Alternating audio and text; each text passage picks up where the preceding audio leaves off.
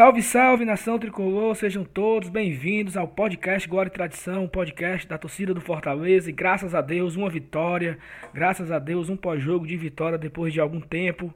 Uma vitória em casa, uma vitória sofrida, uma vitória na raça, uma vitória do grupo, uma vitória da diretoria, uma vitória da torcida, uma vitória do Rogério Ceni, uma vitória de, dos, de toda a nação tricolor que merecia esse resultado. Era importantíssimo o resultado de hoje e nós conseguimos vencer de 1 a 0 o gol de Jackson, mas me parece que o gol foi dado para o zagueiro do Botafogo como contra. A gente não tem essa confirmação ainda, porque o, a súmula não está na internet ainda.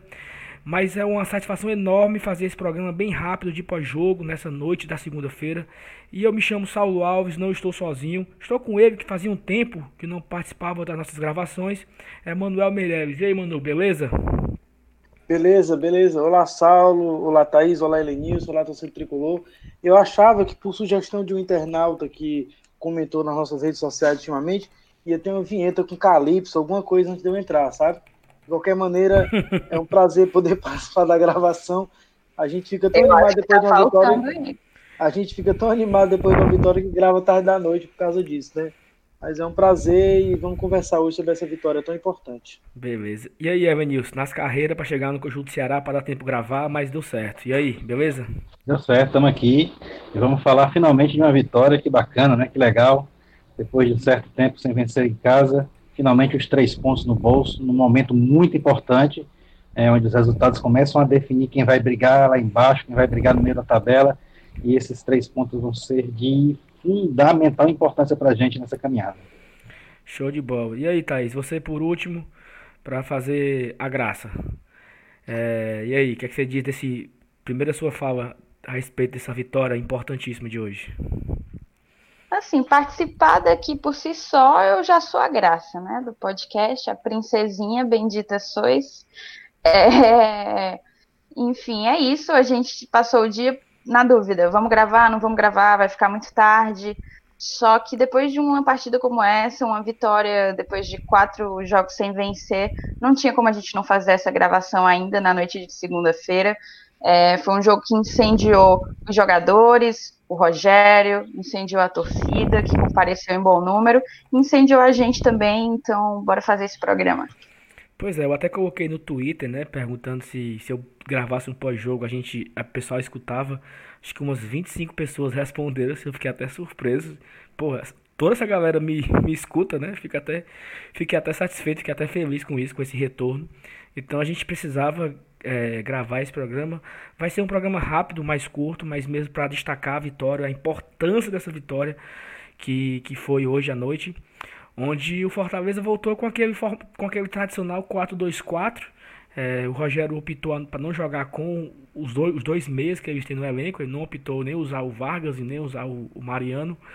Ele voltou com o time do Rogério de sempre. Eu até estava na dúvida, que eu queria fazer essa pergunta para vocês, que esse time ele é praticamente o mesmo time que foi campeão cearense em cima do rival, tendo o Jackson no lugar do Roger e o Juninho no lugar de quem? Quem era esse volante que jogou a final?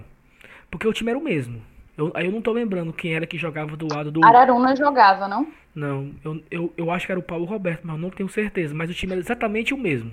Tinha... Era o Paulo jo Roberto jogou alguns jogos no Cearense, mas se eu não me engano também jogava o Araruna. É, mas eu não lembro. Mas assim, foi um, eu, eu, eu achei isso curioso, porque todos os jogadores que chegaram depois, né?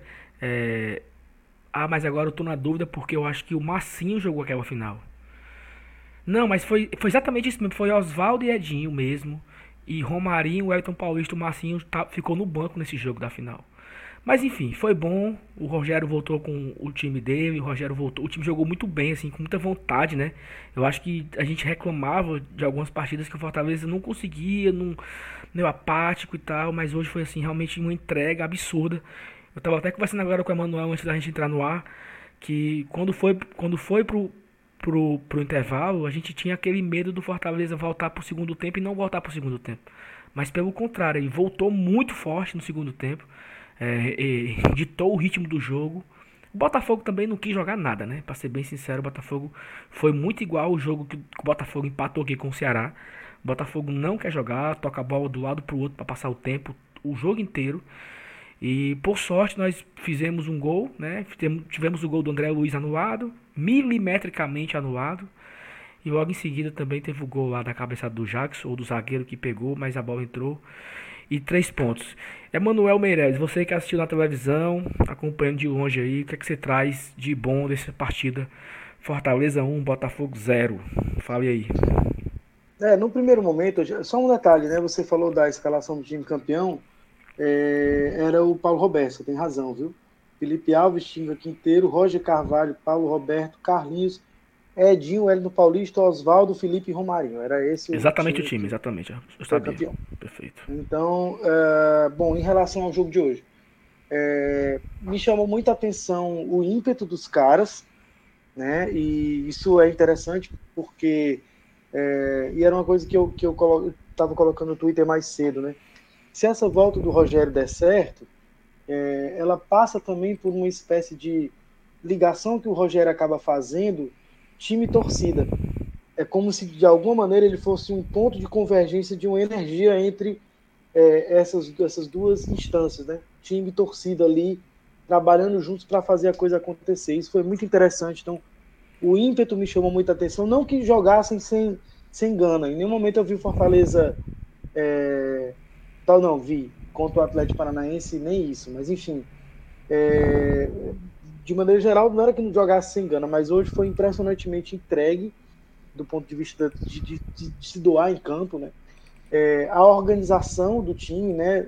É impressionante a calma com que o Fortaleza, é, nos melhores momentos dele no jogo, conseguia trocar passes, não se afobava, era um, para um lado para o outro, não tinha, se não tivesse alternativa na frente voltava, construía a jogada com muita calma a proximidade das linhas, né?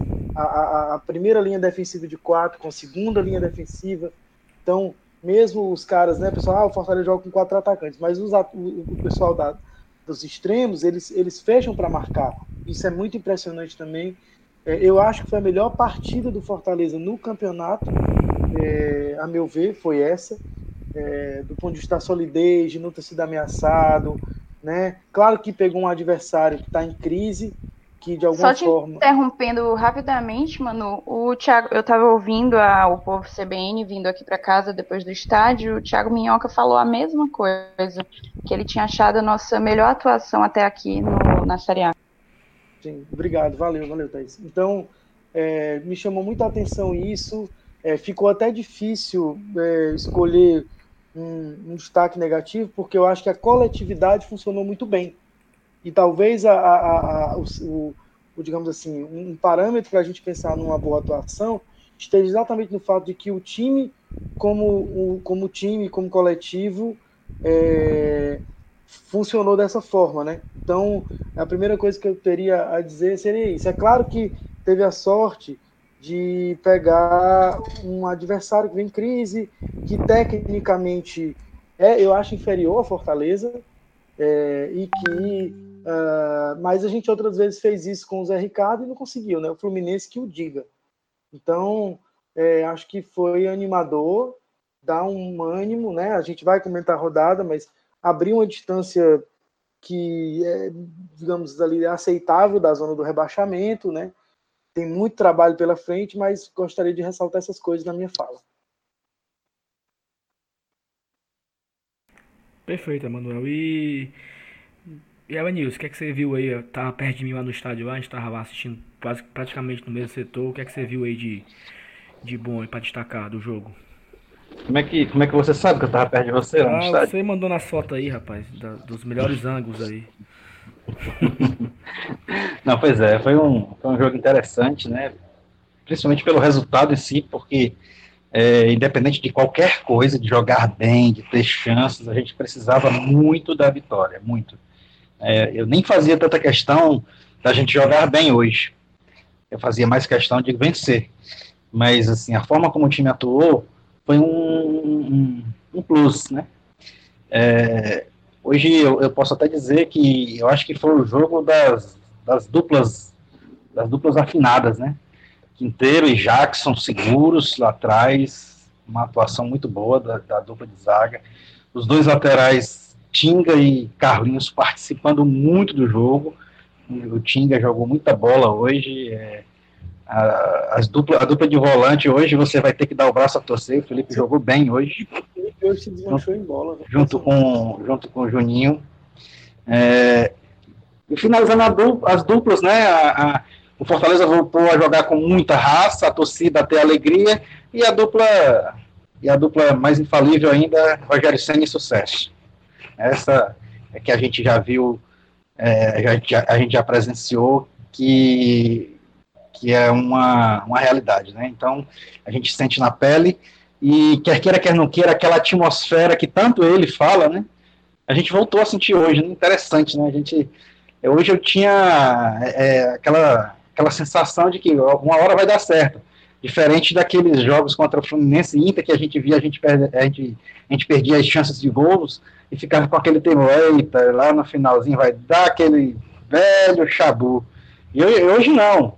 É, eu tava com aquele sentimento de que, rapaz, esse gol vai sair, não é possível. Né? Até porque a gente hoje exagerou, né? Foram três bolas na trave. Cara, sinceramente, o Botafogo pelou o porco de não ter tomado um sacode hoje no Castelão porque assim, a chance de gol que os caras tiveram foi no primeiro tempo, naquela bola que o Boeck defendeu, né, que é outra, outra menção honrosa, né, quando foi preciso atuar, o Boeck atuou, né, mas foi, assim, digamos que ele pegou 100% das bolas do Botafogo, que aquela foi a única chance de gol perigosa mesmo.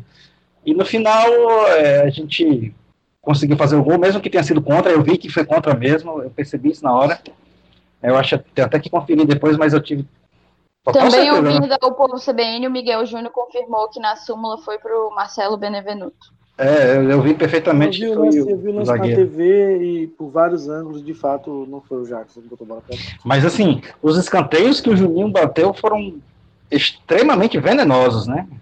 É, inclusive é ruim até para o zagueiro, e tanto é que ele se complicou nessa aí. Então foi assim um, um jogo em que finalmente encaixou e principalmente o o resultado, né? O resultado que é o de mais importante. Eu estou é, extremamente feliz e aliviado com esses três pontos, porque eu tenho certeza que eles serão muito importantes para a gente no final de tudo. E assim, foi uma coisa que eu falei no nosso último programa, se você não acompanhou, tá aí no seu feed. Nós fizemos um programa com o título Retrato Ainda na Parede, a respeito da volta do Rogério Senni. E eu falei exatamente isso, assim, que quando o Zé Ricardo chegou, não houve aquela aquela melhora pós mudança de técnico, aquele, aquele, aquele novo ânimo, aquilo não aconteceu em nenhum momento. Então a vitória hoje era fundamental exatamente para isso, para você resgatar o ânimo, para você, para a torcida voltar a acreditar, é tipo um recomeço mesmo. Então assim foi importantíssimo essa vitória porque é, volta o Rogério, a, a, torcida voltou a ficar feliz, voltou a se animar, o time ganha, então assim tudo volta a ficar mais mais colorido pelas bandas do PC, né, Thaís? Saulo, eu acho até que, desculpa, Thaís, te atropelar é rapidinho assim, mas é que eu acho que até a confiança dos jogadores muda. Você vê, por exemplo, tem jogadores que vinham errando muito e que hoje estavam mais altivos nas divididas, na, na, na, na tomada de decisões. Impressionante o que o Felipe jogou hoje, por exemplo. Ele, ele sempre via os, os caras de beirada abrindo e ele ia abrir o jogo para os caras. Né? Então isso, isso é, funcionava muito bem no nosso ataque. Assim, o Felipe pegava a bola, e abria para o Tinga, ou abria para o Edinho, ou abria para o Romarinho, enfim, para o próprio André Luiz, que entrou muito bem no jogo, muito bem, nem lembrou aquele André Luiz é, da partida contra o Palmeiras, né? tudo bem que era uma posição bem diferente, mas enfim, a confiança, confiança é uma coisa fundamental em qualquer atividade que você exerce, sobretudo no futebol, que é uma decisão imediata. Desculpa, Thaís, pode prosseguir. Não, relaxa, Manu. É, mas é exatamente isso. Eu concordo plenamente que é como se o retorno do Rogério tivesse dado uma injeção, assim. É, é muito bizarro a gente pensar que praticamente foi o mesmo time que entrou em campo hoje e na última quinta-feira, porque no papel foi realmente praticamente o mesmo time. Mas em termos de atuação, é, é um, um, abismo gigantesco que separa o, as duas atuações. Mas, enfim, é, eu acho que realmente o Botafogo veio para cá para empatar. Eu fiquei assim muito incomodada quando aos pouco menos de 20 minutos do primeiro tempo o Gatito começou a fazer cera, uma cera absurda, que eu estou tentando entender até agora como que ele não recebeu nenhum cartão amarelo por isso, e o Charles foi expulso. É, mas o Fortaleza, apesar desse 4-2-4, se a gente for analisar as posições de cada um, é, a, em termos de função em campo, o Fortaleza jogou num 4-4-2 realmente, como o Saulo já falou, Romarinho e o Wellington Paulista à frente, né? quando o Romário precisou ser substituído, é, o André Luiz ficou fazendo a última linha, a linha de ataque, junto com o Wellington Paulista. O Botafogo ficou naquele 4-1-4-1 que a gente falou no pré-jogo, e com a bola era aquele 3-4-3, com a saída de 3, né? Só que o problema do Botafogo, nos últimos jogos, também se mostrou hoje. Eles são um time que erra muito passe e, e, se recompõe meio de uma forma meio estranha. O Fortaleza, desde o início, tinha tranquilidade. Eu concordo com o que o Elenilson falou. Era como se tipo a gente tivesse uma sensação de que uma, uma hora a bola ia entrar, sabe? É como se a gente tivesse recuperado é, o nosso potencial de agredir. O Fortaleza agrediu muito o Botafogo, né? A gente teve aquele gol impedido é, mas depois daquilo foi um, um, enfim, um bombardeio do Fortaleza que se reflete, inclusive, nos números, né? Apesar do, do Botafogo ter acabado ligeiramente com a posse de bola maior, terminou com 55% da posse de bola, é, essa posse de bola foi completamente sem efetividade nenhuma, sem, sem, sem construir nada, né? A gente finalizou 16 vezes, o Botafogo finalizou 5, né? É, dessas cinco, uma no gol. Então, escanteios foram cinco para nós, um apenas para o Botafogo. É justamente isso que o Elenilson também falou. O Botafogo é, escapou de levar uma goleada aqui, porque a gente tem um gol marcado, um gol impedido, milimetricamente impedido, e três bolas na trave, né? Então, é, eu acho que foi uma atuação incrível e que estava tudo ali, era como se tudo ali estivesse dando certo, estava numa sinergia muito muito bacana, torcida, Rogério Senna ali naquele, naquela área técnica ou fora dela, enlouquecendo, e o, o, os jogadores em campo correspondendo a isso, né? Quando o André Luiz fez o gol dele, que acabou sendo, sendo anulado, ele correu para abraçar o técnico. É, eu acho que o clima tá bom, sabe? E isso dá um pouco de esperança de que agora, depois dessa vitória, depois de ter vencido um jogo tão importante quanto era hoje contra o Botafogo, a gente possa engatar uma sequência interessante é, e eu, eu não falo de sequência interessante necessariamente vitórias, tá? Porque vem pedreira por aí. A gente já sabe que no nosso calendário é, o início do nosso turno ele é muito difícil e é, as coisas a gente começa a ter mais confrontos diretos no, no finalzinho, né? Mas eu tô falando de desempenho mesmo. Hoje o desempenho do Fortaleza foi outro. Aí eu queria falar de alguns jogadores em específico. Gostei muito do Felipe. Na verdade, vocês falaram, né? Como se a volta do Rogério tivesse feito a diferença em jogadores específicos. E para mim fez no Felipe, principalmente, e no Edinho. O Edinho, é, a gente vinha um pouco insatisfeito com o desempenho dele depois daquela lesão. Mas hoje o menino queria bola, sabe? Queria jogar. Eu acho que ele tentou bastante, uma postura completamente diferente da, da que foi nos jogos anteriores. E eu Pode acho ser mais que confiante, né, Thaís? Isso, exato, exato. É como se ele estivesse mais confiante da, da capacidade dele. Tanto que ele chutou mais, entende? Às vezes chutou, por vezes, fora da área. É, então, assim, é, é, como se ele estivesse acreditando na, no potencial dele de, de agredir o Botafogo. É, uma coisa que eu notei é que, assim, nos primeiros 30 minutos do primeiro tempo, a gente estava com um bloco meio baixo, e isso era ruim, porque a gente acabava deixando de pressionar a saída de bola do, do Botafogo, né?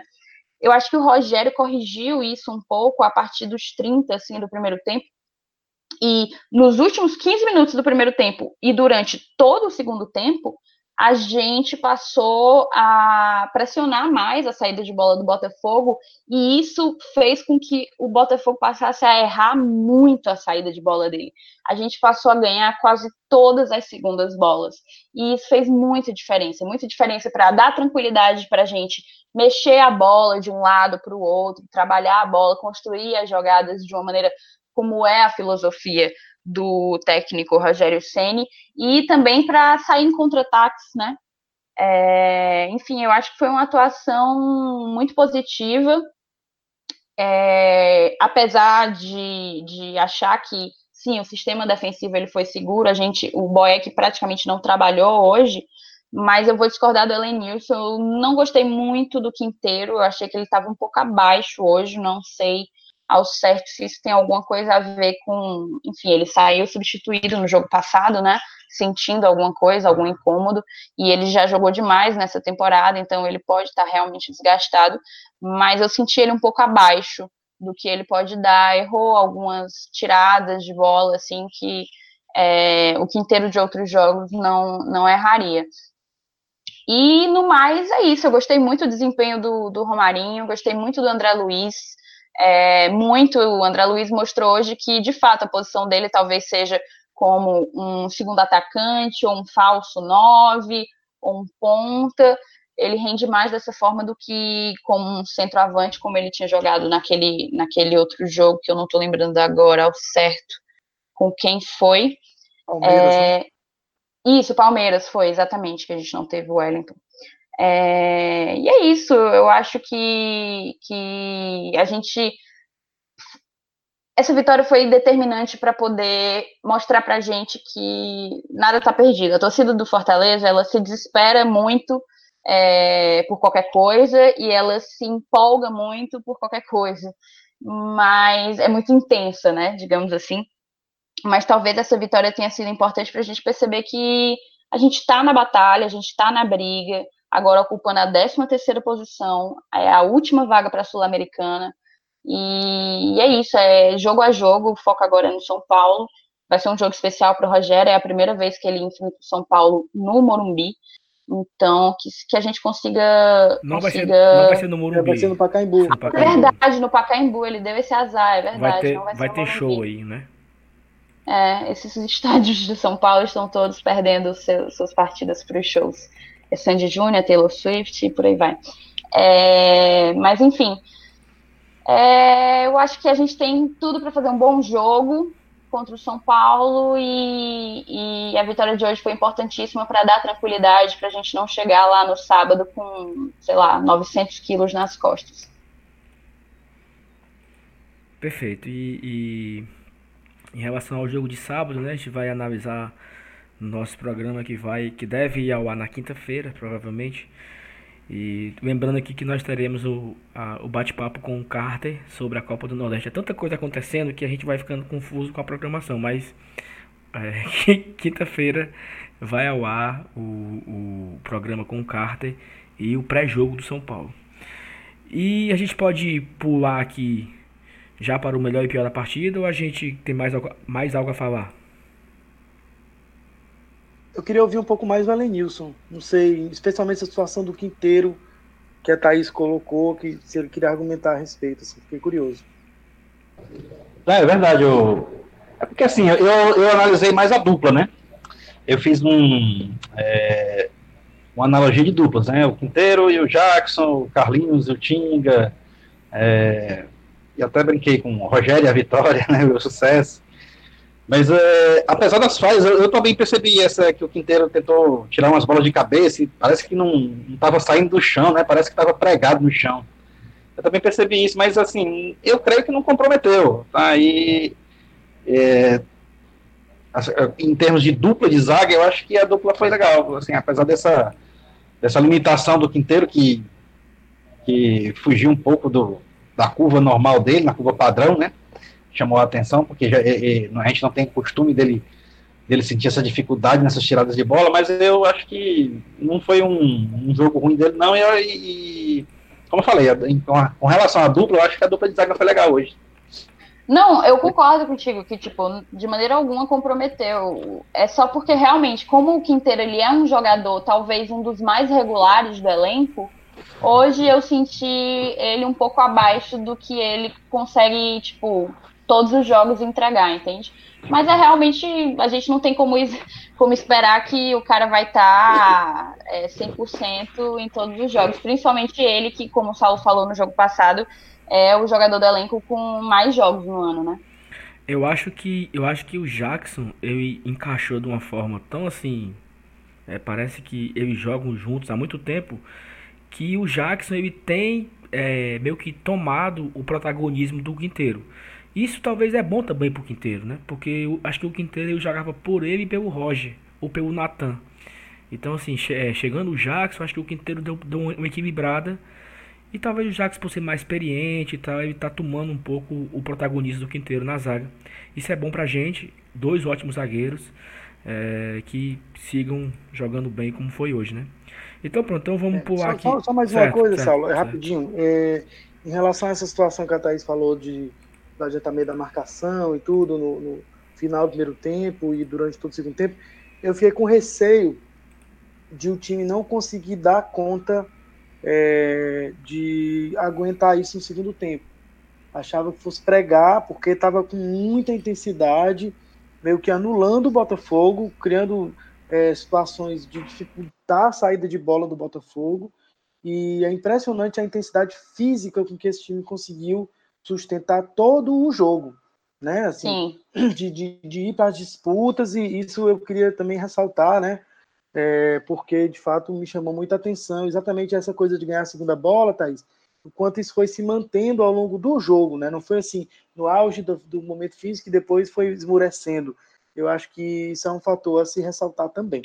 Exatamente, Manu. E uma coisa que me chamou muita atenção é que justamente, tipo, nos 30 primeiros minutos, essa marcação não estava tão, tão, tão acima. Como eu falei, estava meio que num bloco baixo. O Wellington e o Romarinho meio que ficavam ali da linha de meio de campo para trás.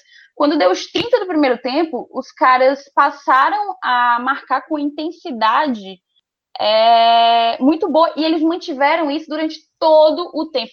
No final do jogo, eu não sei se Saulo e Lenils que estavam no estádio perceberam, mas o Wellington Paulista ficou caído no chão e tinha um outro jogador de ataque caído no chão, é, que eu não lembro, não consegui identificar quem era. Eles pareciam estar exaustos, tipo, o restante dos jogadores todos, assim, meio que no meio, se confraternizando, se cumprimentando, e tinha eles dois sentados, assim, no chão, exaustos, mas assim, nada mais natural diante de toda a intensidade que o Fortaleza conseguiu manter em termos defensivos e ofensivos. A gente chegou muito é, ao ataque do Botafogo é, durante o segundo tempo. Então, assim, a preparação física está em dia, aparentemente. E falando nisso, eu acabei de lembrar da entrada do Felipe Pires. Para mim, ele é um jogador importantíssimo para o elenco. Por mim, ele seria até titular mas ele entrou muito bem, eu acho que deu um gás a mais no, no jogo, se eu não me engano, ele entrou no lugar do, do Oswaldo, né? E ele deu um gás ao jogo. Acho que a gente conseguiu manter uma intensidade muito bacana. Isso foi determinante, porque o, o Botafogo não, não soube o que fazer diante daquela pressão que a gente estava impondo. Então vamos começar agora aqui sobre o melhor e o pior da partida. Eu vou começar aqui é, na minha opinião, eu critiquei muito esse rapaz ultimamente. É, tô numa dúvida entre três, três personalidades do jogo aí, que para mim eles dividem o top 3 facilmente, que seria Jackson, Tinga e Felipe. É, o Jackson já foi destacado aqui pela gente, o Tinga não errou praticamente nenhuma bola, foi extremamente ofensivo, mas extremamente é, eficiente nas suas roubadas de bola, na defesa. Mas pra mim quem jogou mais hoje foi o Felipe. Felipe foi, Felipe foi aquele Felipe da Série B.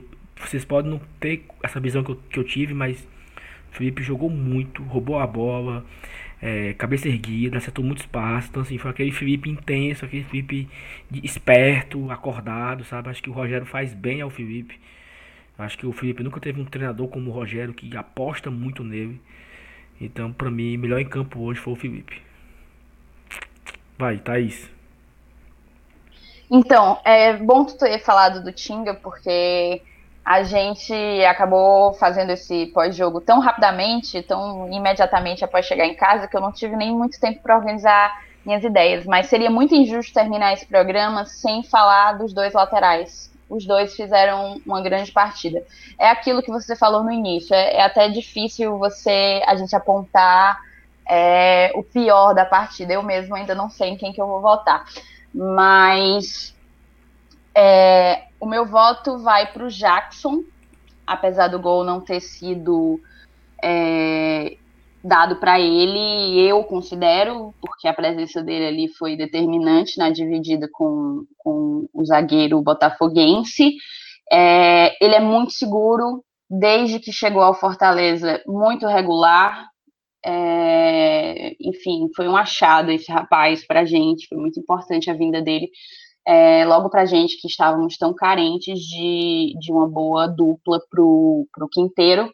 E para mim é isso, ele fez o gol e ele sabe ser seguro na, atrás e sabe chegar na frente para fazer número e pressão. Então, para mim, melhor em campo, Jackson. Vai, Avenils.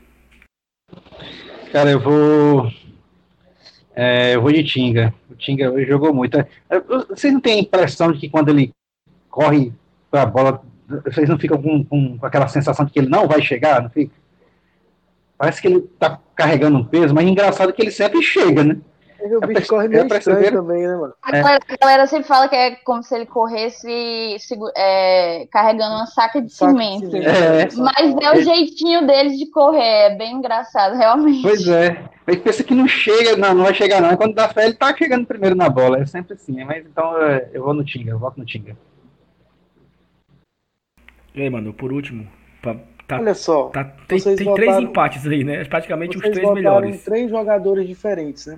Isso. É, tu ia votar poderiam, em algum dos novos poderiam, ou tu ia votar então, no quarto? Eu, eu, eu acho que é o seguinte: isso indica uma coisa é, para a gente pensar. Hoje foi uma vitória do coletivo. Hoje foi uma vitória em que você viu os setores funcionando adequadamente. Não é à toa que vocês estão indicando é, jogadores diferentes, com funções diferentes, como melhores do jogo. Então, isso para mim indica que a coletividade ganhou. Nesse sentido, eu vou me permitir votar no Ceni. Eu acho que o melhor hoje foi o Rogério Ceni. Ai, que lindo, eu amo o Narigudinho. Eu também votaria nele. Você foi mais criativo do que eu. Perfeito, Manuel. Então, hoje, sim, mas a gente precisa. Eu já fiz isso, mas já foi no Zé. A gente precisa, a gente precisa definir um, não? Ou fica os quatro? Vou dar uma é... ideia. A gente pode fazer uma enquete no nosso Twitter e deixar os nossos ouvintes para decidir isso. Perfeito. Pode ser, boa ideia. Boa ideia, boa, boa, ideia. Boa, então vamos para o pior da partida. O pior da partida para mim. Agora complicou. Complicou, pois é, mas assim, é... ele é um cara muito esforçado. Ele é um cara que corre, é um cara que se dedica muito. Mas assim, hoje, o cara que foi mais apagado no jogo talvez o que mais, não o que mais errou, mas assim, ele tentou, mas não fez nada. Foi o Elton Paulista. Então, pra mim, eu tô indo pro, eu tô indo pelo, é, como é que fala, né? É, por exclusão. Então, assim, acho que o que menos se destacou foi o Elton Paulista na partida de hoje. Então, meu voto é para ele. Ou menos bom. Menos bom, é. O, o... Vai, Thaís. Então, é, não vou votar no Wellington por quê? Porque eu acho que ele tentou, eu acho que hoje ele ocupou muito mais a área. É, se eu não me engano, ele deu uma cabeçada na trave, eu tenho quase certeza disso. Ou foi uma cabeçada. Deu, não deu? Pois é. E se eu não me engano, deu uma segunda que foi defendida pelo Gatito. Não, não tenho tanta certeza. Mas eu ele levou perigo. Ele levou perigo ao, ao gol do Botafogo. E eu acho que ele ele tem um papel fundamental e hoje ele foi incansável como a primeira linha de pressão à saída de bola do, do Botafogo. Então não votarei no, no WP9. Eu pode até parecer um pouco covarde, assim, mas eu vou acabar votando no Boeck, mas não por achar que ele foi o pior em campo, até porque nas vezes em que ele foi requisitado, ele defendeu, né? Eu vou mencionar o Boeck nesse momento porque eu sei, ele está há quatro meses sem jogar, ele está muito sem ritmo, mas eu me sinto muito nervosa com os recuos para ele, sabe? É como se eu não sentisse mais tanta segurança, infelizmente. Para mim, o, o Boeck é um ídolo, né? Desde que eu acompanho o futebol e acompanho Fortaleza, eu posso dizer que, enquanto jogador, é o meu maior ídolo da história do Fortaleza. Então, dos que eu vi, né, no caso. Eu era muito pequena, com Clodoaldo, Rinaldo, etc. Mas eu acho que ele não está num momento tão tão iluminado. Eu acho, eu sinto ele com os reflexos ainda um pouco é, abaixo, sem ritmo mesmo, né? Então, por, por, por ter essa sensação de pouca confiança nele, eu vou acabar mencionando o Boeck, mas também por muita falta de, de ter alguém para apontar como decididamente o pior da partida. Vai, Evanilson. Rapaz, é, é difícil encontrar entre os 14 que atuaram hoje, né? Mas assim, como é, vocês já votaram, eu vou fazer igual como a gente escolheu o melhor, vou votar num terceiro diferente, eu vou votar no quinteiro. Apesar de eu ter achado que ele jogou bem, pra você ter ideia. Eu, eu achei que um cara jogou bem vou escolher ele o pior do jogo. pra você ver como eu acho que hoje deu tudo certo. Pronto, eu vou votar no quinteiro, mais um triplo empate aí, pra vocês decidirem, pro último voto decidir. E aí, mano? Não avacalhe, não. Eu, eu, um não queria, eu não queria votar em ninguém, né? Agora ele vai votar no francês, quer ver? É, é o Charles ainda. é, mas assim, é, já que não dá para escolher ele, né? Vamos, vamos lá. Eu não queria votar em ninguém, sinceramente. Mas, como todo mundo votou, seria muito covarde da minha parte. É, eu acho, Thaís, que em relação ao Boeck, é complicado você pedir de alguém uma característica que esse alguém não tem. Né? Então eu não, eu, eu acho, eu acho injusto. Embora eu entenda de que lugar você está falando. Nesse sentido, eu tendo a concordar com a Lenilson. Eu acho que talvez o menos bom hoje, e não é o pior, o menos bom hoje, talvez tenha sido o Quinteiro. Não, não me passou tanta segurança assim. Uns lances ali no final do jogo com o Botafogo alçando bola na área e às vezes dava a sensação de poderia via a, a, atrapalhar um pouco, mas nada que desabone o quinteiro, nada que diga que ele fez uma partida ruim. Foi o menos bom. O time hoje funcionou muito como coletivo. Eu acho que é a coisa que a gente precisa mais ressaltar. É, os, os, melhores momentos do Fortaleza no ano passado eram isso também, né? Mesmo com o Gustavo no auge, era o coletivo que funcionava, né? Como se é, não fossem só jogadores, mas fosse uma ideia jogando. E isso, isso faz bastante diferença. Perfeito. A gente pode de definir que o melhor em campo o pessoal vai decidir no Twitter, que já que deu que um, um, empate, né, entre quatro, Quinteiro, não, Jackson, Tinga, Felipe e Rogério Ceni. E o pior da partida, que não foi tão pior assim, ficou o Quinteiro, né? Então, é, informações da partida: 23.141 pagantes, eu achei um público espetacular para uma segunda-feira, um time que vem perdendo. Quase que a gente acerta lá na saída, hein? É, foi. A gente falou quase 25, né? Foi. É, 15.647 sócios, onde a, o, o, sócio ele tem ido com força, né?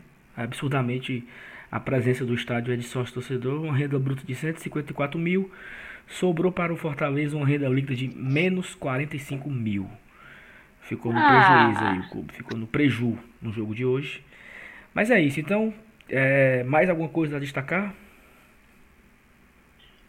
Não, não, só que é pra galera assistir, a galera vai ouvir o episódio de pós-jogo e não esquecer de ouvir também o nosso episódio 21, meu retrato ainda na parede, sobre a volta do CN. Não é porque a gente tá lançando esse que a galera pode esquecer do anterior, não.